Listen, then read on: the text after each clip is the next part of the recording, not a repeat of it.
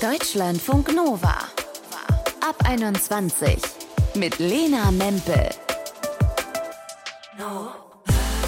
Hi ihr Lieben, schön, dass ihr auf Play gedrückt habt für diesen Ab 21 Podcast über soziale Ängste. Das ist wirklich ein ganz mieses Gefühl.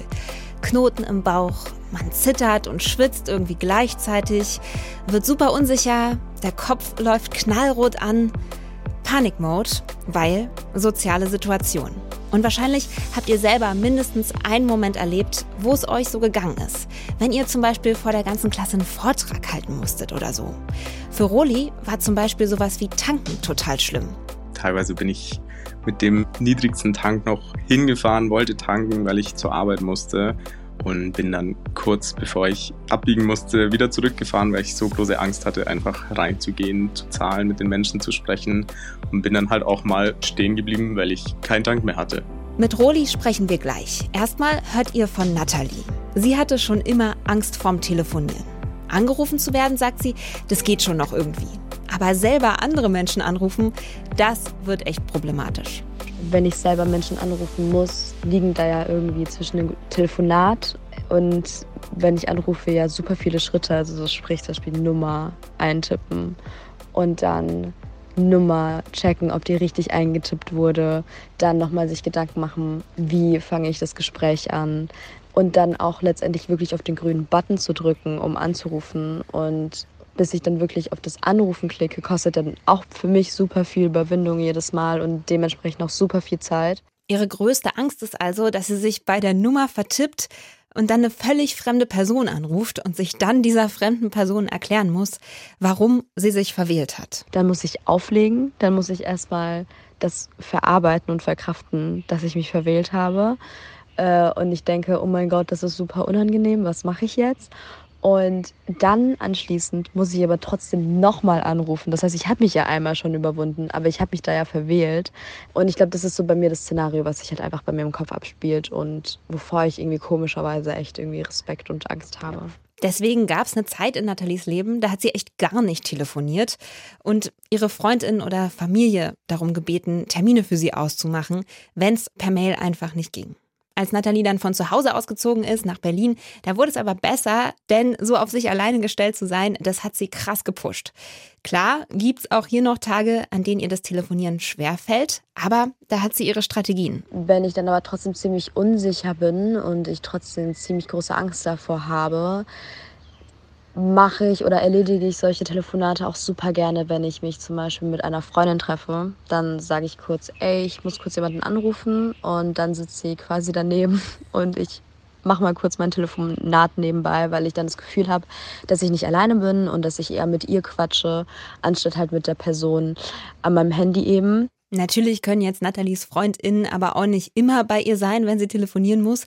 Und deswegen hat sie noch einen anderen Trick dass ich quasi einfach meine Kamera aufstelle und auf Play drücke und mich dabei aufnehme, wenn ich telefonieren muss.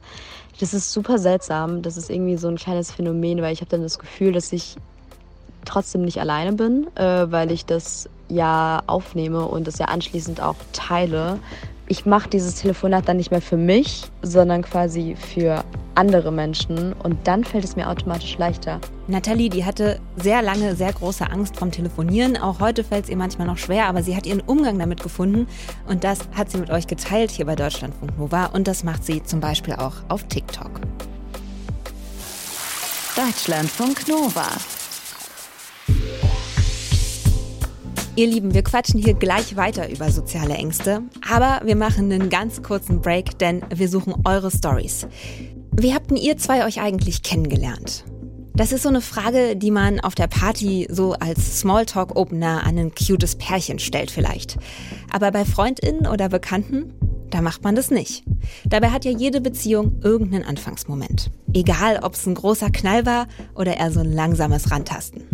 Deshalb wollen wir eure cuten, skurrilen, einmaligen Kennenlernen. Deshalb wollen wir eure cuten, skurrilen, einmaligen Kennenlern-Stories hören. Kommende Woche, da machen wir sogar einen ganzen Ab 21 Podcast dazu. Und deshalb schreibt uns gern 0160 913 60852. Das ist unsere WhatsApp-Nummer und da könnt ihr auch gerne eine Sprache hinschicken. Wir suchen eure Kennenlerngeschichten, wie ihr die Lieblingsmenschen in eurem Leben gefunden habt.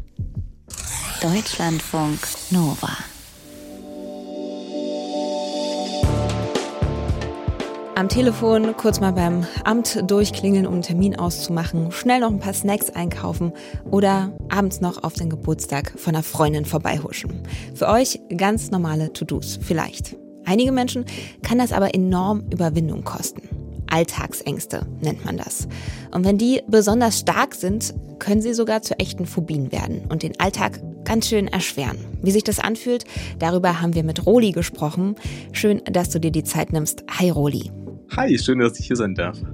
Roli, bei dir kann sowas wie zum Beispiel tanken gehen echt eine Herausforderung werden. Kannst du uns mal mit reinnehmen in so eine Situation, was du dadurch lebst? Definitiv. Also tanken war zum Beispiel bei mir brutal schwer. Teilweise bin ich mit dem niedrigsten Tank noch hingefahren, wollte tanken, weil ich zur Arbeit musste und bin dann kurz bevor ich abbiegen musste wieder zurückgefahren, weil ich so große Angst hatte, einfach reinzugehen, zu zahlen, mit den Menschen zu sprechen und bin dann halt auch mal stehen geblieben, weil ich keinen Tank mehr hatte. Du sagst, da ist einfach so eine große Angst vor dieser Interaktion. Kannst du uns mal mitnehmen, wie sich das anfühlt?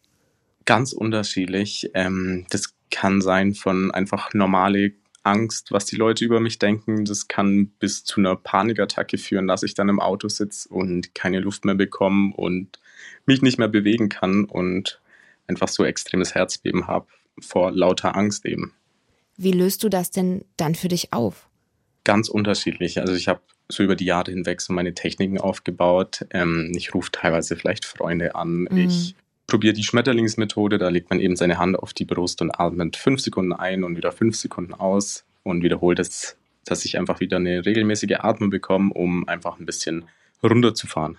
Um wieder bei dir zu sein. Jetzt hast du uns das Tanken beschrieben. Was sind denn vielleicht noch so die Klassiker, Alltagssituationen, die du lieber meidest, weil es einfach zu viel werden könnte? Das könnte auch einkaufen sein. Das ist zum Beispiel, das war bei mir ganz, ganz schlimm, früher einkaufen zu gehen oder auf Partys zu gehen. Ich habe zum Beispiel meine Jugend sehr, sehr in Anführungszeichen verschwendet, weil ich einfach nicht wie die anderen eben auf Partys gehen konnte, weil ich totale Angst eben vor Menschen hatte. Und das nimmt einen irgendwie schon mit, wenn alle Spaß haben und du dann eben zu Hause sitzt und zuschauen musst. Wann hast du denn gemerkt, ich bin nicht einfach nur schüchtern oder introvertiert und lieber mit mir alleine, sondern das sind wirklich soziale Ängste? Das hat eigentlich schon ganz früh angefangen, also so im Schulalter dann, so achte, siebte, achte Klasse ungefähr, wo man dann einfach eine Schulangst unter anderem entwickelt hat, was bei mir zum Beispiel Mobbing ausgelöst hat und man dann einfach Angst hatte, in die Schule zu gehen und andere Menschen zu treffen. Da hat man dann schon gemerkt, man ist nicht nur schüchtern, man hat einfach wirklich Angst, dass irgendwas passiert. Jetzt hast du ja gesagt, so im Nachhinein würdest du sagen, du hast in Anführungsstrichen deine Jugend verschwendet, stehst also gefühlt jetzt ein bisschen besser da. Was hat dir denn geholfen? Hast du eine Therapie gemacht? Ich habe tatsächlich damals leider keine Therapie bekommen. Das hatte unter anderem Zusammenhänge mit der Corona-Zeit, dass da so viele einen Therapieplatz gesucht haben, die Krankenkasse vielleicht die Kosten nicht übernommen habe. Ich musste mich tatsächlich ein bisschen selber rausholen. Mir hat zum Beispiel das Influencer-Sein ziemlich geholfen, weil ich eben auf Events eingeladen wurde und da einfach hingehen wollte und musste und unter anderem mein Job auch in einer psychiatrischen Einrichtung, wo man eben mit den Menschen zusammenarbeitet und die eben zum Arzt begleitet, dann kannst halt du nicht die Person sein, die Angst hat. Hm. Du hast dich also praktisch deinen eigenen Ängsten radikal gestellt. Hast du dann gemerkt, dass es Stück für Stück besser wird? Definitiv. Also ich merke es jetzt vor allem, dass es mir viel, viel, viel leichter fällt. Also ich kann normal einkaufen, jetzt teilweise tanken gehen, ist gar kein Problem mehr für mich. Man merkt, dass es mit der Zeit leichter wird, aber es wirklich dauert. Weißt du noch, wann du das erste Mal offen darüber gesprochen hast und vielleicht auch Freundinnen oder dein Umfeld mit reingeholt hast? Direkt schon in der Schule habe ich mal so mit Freunden darüber gesprochen und da kam leider auch teilweise viel Unverständnis dafür, weil die Menschen es halt einfach nicht nachvollziehen können, wie es so ist, mit so einer Angst zu leben, aber hauptsächlich dann erst, als ich mit Social Media begonnen habe, habe ich da offen drüber gesprochen. Also eigentlich kurz bevor es geendet hat. Also nicht geendet, aber kurz bevor es besser geworden ist. Und was hast du da für Reaktionen dann bekommen? positives Feedback auf jeden Fall. Also viele Leute fühlen sich verstanden dadurch, dass es, dass sie nicht allein damit sind, dass sie sich nicht schämen müssen, wenn sie es nicht schaffen, einkaufen zu gehen. Dass es einfach zu vielen von uns Menschen einfach dazugehört, solche Ängste. Jetzt hast du schon gesagt, tanken ist eigentlich gar kein Problem mehr. Du hast Stück für Stück dich dieser Phobie gestellt und auch deinen Umgang damit gefunden. Gibt's was, worauf du besonders stolz bist, dass das jetzt wieder geht? Das Schönste für mich ist tatsächlich wieder, dass ich Zug fahren kann. Ich konnte ganz lange nicht alleine Zug fahren und dieses Jahr bin ich dann zum ersten Mal allein mit dem Zug nach Berlin und nach Köln gefahren. Das sind von mir fünf Stunden und das war für mich so ein riesengroßer Schritt und das war sehr, sehr, sehr schön. Ich weiß, dass auch Telefonieren für dich lange nicht ganz so easy war. Wie geht's denn dir eigentlich jetzt, wo wir quatschen? Tatsächlich super. Ich habe mich dran gewöhnt, tatsächlich auch wieder mit meinem Job und mit Social Media fällt mir absolut nicht mehr schwer. Ich kann eigentlich ganz offen drüber sprechen, ohne jetzt Ängste zu haben. Man ist zwar ein bisschen nervös, aber so ein normales Nervös, würde ich jetzt mal so sagen. Du hast ja deinen Umgang mit deiner Phobie gefunden. Aus deiner Erfahrung, was würdest du anderen Menschen raten, die vielleicht auch soziale Ängste haben? Ihr seid nicht allein mit euren sozialen Ängsten. Ihr dürft euch Hilfe suchen und es ist absolut nicht schlimm, mit anderen Menschen darüber zu sprechen oder eben in die Therapie zu gehen. Roli, danke schön, dass du deine Erfahrungen mit uns geteilt hast und für deine Zeit. Danke, dass ich dabei sein durfte. Deutschlandfunk Nova. Mal schnell beim Arzt durchklingeln, um sich dann einen Termin zu machen oder auf einer Party, weil man niemanden kennt, eine Runde Smalltalk anfangen. Sind solche Situationen für euch total easy? Oder kriegt da schon so ein leichtes Unwohlsein bis Panik in euch hoch, wenn ihr nur dran denkt? Wenn euch solche sozialen Situationen eher Angst machen, dann seid ihr damit auf jeden Fall nicht allein. Ob ihr aber einfach nur introvertiert seid und wann vielleicht auch doch ein bisschen mehr dahinter steckt. Da haben wir uns eine Einschätzung geholt von Anja Riesel. Sie ist Professorin an der Uni Hamburg und wissenschaftliche Leiterin der Hochschulambulanz dort mit dem Schwerpunkt Angst- und Zwangsstörungen. Hallo, Frau Riesel. Hallo. Was macht denn eine soziale Angst aus? Wie kann man das vielleicht charakterisieren? Soziale Ängste sind sehr weit verbreitet. Es gibt wenige Leute, die das gar nicht kennen. Die meisten von uns kennen das, dass es schwierig ist, einen Vortrag zu halten, dass es nicht so einfach ist, in eine Prüfungssituation zu gehen oder dass einem ähm, Smalltalk mit unbekannten Personen schwer fällt. Die Frage ist so, was ist normal, was ist schüchtern, wo, wo fängt eine Störung an. Und das ist gar nicht so einfach abzugrenzen. Und es gibt große individuelle Unterschiede und auch ganz Unterschiede, in welchen Situationen überhaupt diese Befürchtungen auftreten. Ob das ganz klassisch nur Prüfungssituationen sind oder eben auch schon das Telefonat oder das Einkaufen in einem Laden oder das Essen vor anderen. Jetzt haben Sie ja gesagt, soziale Ängste sind sehr weit verbreitet. Wie sind denn so die konkreten Zahlen? Wie viele Menschen betrifft das? Ähm, man sagt, dass von einer sozialen Angststörung im Laufe des Lebens sieben bis acht Prozent der Personen erkranken. Also sieben bis acht Prozent von allen Deutschen werden im Laufe ihres Lebens die Kriterien für eine Angststörung, für eine soziale Angststörung erfüllen. Das ist fast jeder Zehnte. Ähm, wenn wir uns die letzten zwölf Monate angucken, dann sind es drei Prozent der Bevölkerung, die an der sozialen Angststörung leidet.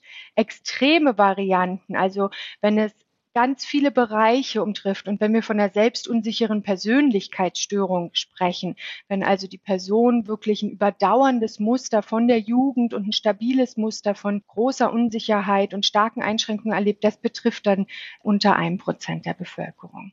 Was befürchten denn Menschen, die unter sozialen Ängsten leiden? Was passiert? es kann ganz unterschiedlich sein. Manche Personen haben nur vor einer Situation Angst. Also da spricht man von einer sehr umgrenzten sozialen Phobie. Das kann zum Beispiel nur vor Vorträgen sein oder ähnliches. Also man unterscheidet auch so ein bisschen, ist es eher umgrenzt auf die sozialen oder auf Leistungssituationen? Ist es die Angst, mich zu blamieren oder zu versagen?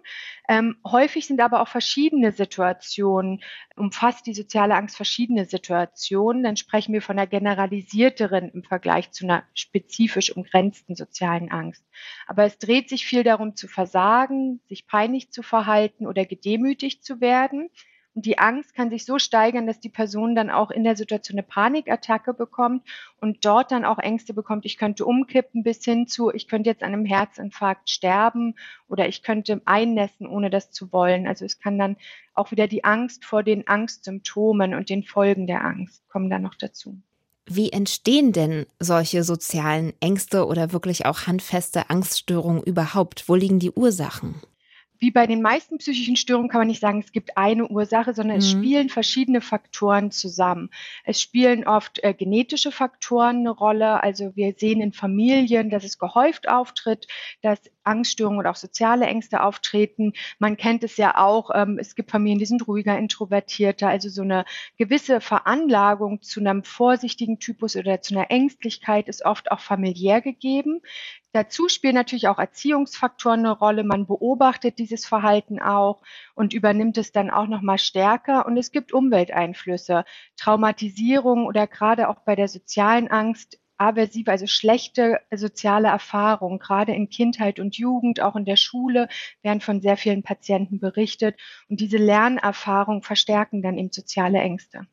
Ist man denn irgendwann in seinem Leben so gefestigt, dass man da nicht mehr so ein Risiko hat, an einer Angststörung zu erkranken oder kann das jeden eigentlich jederzeit erwischen? Man beobachtet, wenn wir uns anschauen, wann entstehen Ängste, dann sehen wir, dass ähm, Angststörungen, soziale Angststörungen vor allem in der Kindheit, in der Schulzeit bis zur Adoleszenz entstehen während später deutlich seltener soziale Ängste noch neu auftreten. Das ist aber im Einzelfall nicht ausgeschlossen. Also wenn ich auch später eine starke Lernerfahrung habe oder eine starke Traumatisierung und mich sehr sozial ausgegrenzt fühle oder auch jetzt in Corona hatten wir alle eine Zwangspause und sind sehr rausgenommen aus den sozialen Kontakten. Und da haben viele erlebt, dass soziale Ängste wieder hochgegangen sind, weil einfach die Erfahrung und die Übung gefehlt hat. Also es kann auch später mal kommen, aber das höchste Risiko besteht in der Schulalter und Adoleszenz. Wenn es Menschen gibt, die sich da eben wiedererkannt haben, als wir zum Beispiel über diese Angst vorm Telefonieren gesprochen haben, wann würden Sie sagen, ist dann der Punkt erreicht, wo Menschen sich Hilfe suchen sollten? Also wann steckt hinter so sozialen Ängsten wirklich was Pathologisches wie eine soziale Phobie? Die Entscheidung treffen wir immer im Austausch mit der Person und zwar, wenn die Person darunter leidet und beeinträchtigt ist. Also wenn die Person angibt, dass sie ihre Lebensführung nicht mehr so, wie sie möchte, aufrechterhalten kann, dass sie vermeidet, bestimmte Situationen einzugehen, vielleicht auch einen bestimmten beruflichen Werdegang vermeidet aufgrund von sozialen Ängsten oder auch Familienplanung oder Partnersuche beeinträchtigt ist. Also sobald Beeinträchtigungen vorhanden sind und ein Leiden, sprechen wir davon, dass die Kriterien für eine soziale Angststörung erfüllt sind. Und wo genau setzt dann eine Therapie an? In der Therapie geht es erstmal darum, Wissen zu vermitteln. Was sind soziale Ängste? Wie entstehen die, sodass man das gut einordnen kann? Und dann geht es aber auch darum, aufrechterhaltende Faktoren, also was führt eigentlich dazu, dass ich das so stark ausgeprägt habe und dass es nicht besser wird, im Einzelfall herauszufinden und diese zu vermindern. Und wir wissen, es hat viel mit Vermeidung zu tun. Die Person telefonieren eben nicht. Sie stellen sich nicht den Vorträgen und damit ähm, festigt sich die Überzeugung, dass sie es nicht können. Es fehlt die Erfahrung und sie haben auch keine Erfolgserlebnisse. Jeder von uns, der ab und an mal Präsentationen hält, kennt es, dass man da Übung bekommt und besser wird und zuversichtlich wird. Und äh, genau so eine Übungen wird man dann auch in der Therapie einsetzen. Also man sucht sich Situationen raus, die oft vermieden werden oder nur mit Hilfsmitteln überstanden werden also zum Beispiel, ich lese meinen Vortrag komplett ab und ändert das und übt dann ein freieres Sprechen, auch im Telefonat nicht vorzubereiten, sondern spontan zu führen und schaut danach, wie ist mir das gelungen, ähm, bewertet auch, ist eigentlich meine Befürchtung eingetreten, habe ich mich blamiert, haben alle gelacht, hatte ich einen Blackout, bin ich ohnmächtig geworden, wie stark bin ich eigentlich errötet, also teilweise fragt man dann auch zurück und prüft diese Befürchtung und übt das sich diesen Situationen stellen und meistern und schafft so neue Erfahrungen. Wenn die Angst jetzt nicht so lebenseinschneidend ist, dass sie behandelt werden muss, aber ich mir trotzdem denke, es nervt halt schon, jedes Mal so viel darüber nachzudenken, bevor ich den Telefonhörer jetzt in die Hand nehmen kann. Was kann ich dagegen machen? Was kann ich ändern? So ein bisschen das, was wir auch mit Patienten natürlich auf einem anderen Niveau machen, sich erstmal fragen, warum habe ich davor eigentlich so eine Angst? Was befürchte ich denn, was passiert? Und das dann auch mal zu hinterfragen. Also ist das denn so wahrscheinlich? Manchmal hilft auch sich zu überlegen, was würde ich denn einer Freundin sagen? Ist das wirklich so schlimm? Also so ein bisschen alternative Bewertungen für die Situation zu finden vielleicht sich auch mal herausfordern und sagen, okay, ich habe Angst zu stammeln, jetzt rufe ich mal irgendwo an und stammel extra und prüfe mal, was dann passiert. Also ein bisschen testen. Und ähm, was ich vorhin schon meinte, Vermeidung ist ein ganz zentraler Faktor für die Entstehung von Angststörungen und für die Aufrechterhaltung. Nicht vermeiden. Wenn man sich ertappt, dass man etwas vermeiden will, sich den Schubs geben und sagen, ich mache das jetzt. Und ich beobachte mal und frage mich danach auch nochmal, wie war es jetzt eigentlich? Und vielleicht schubse ich mich gleich nochmal und äh, stelle mich so einer ähnlichen Situation einfach jetzt gehäuft. Und dann wird man auch beobachten, dass es einem immer leichter fällt und dass man immer mehr Zuversicht gewinnt und dass es immer besser gelingt. Es ist gut, sich seiner Angst zu stellen, sagt Anja Riesel. Sie ist Professorin an der Uni Hamburg und wissenschaftliche Leiterin der Hochschulambulanz dort mit dem Schwerpunkt Angst- und Zwangsstörung. Dankeschön. Super, vielen Dank für das Gespräch. Soziale Ängste, wenn uns alltägliche Aufgaben überfordern. Darüber haben wir heute gesprochen in dieser Ab 21. Und tatsächlich schlagen sich ziemlich viele Menschen damit rum. Und nicht immer steckt dahinter eine Störung, die eine Therapie braucht. Manchmal findet man schon selber Strategien, die helfen. Und was sowohl Roli als auch Nathalie da genannt haben, ist ja drüber sprechen, sich Support von den FreundInnen holen. Und meistens, wenn man sich öffnet, trifft man da auf Liebe und gar nicht auf dieses Gefühl von Blamage oder Zurückweisung, vor dem man Angst hat. Ich sag Ciao für heute. Lena Mempel mein Name. Macht's gut und bis bald.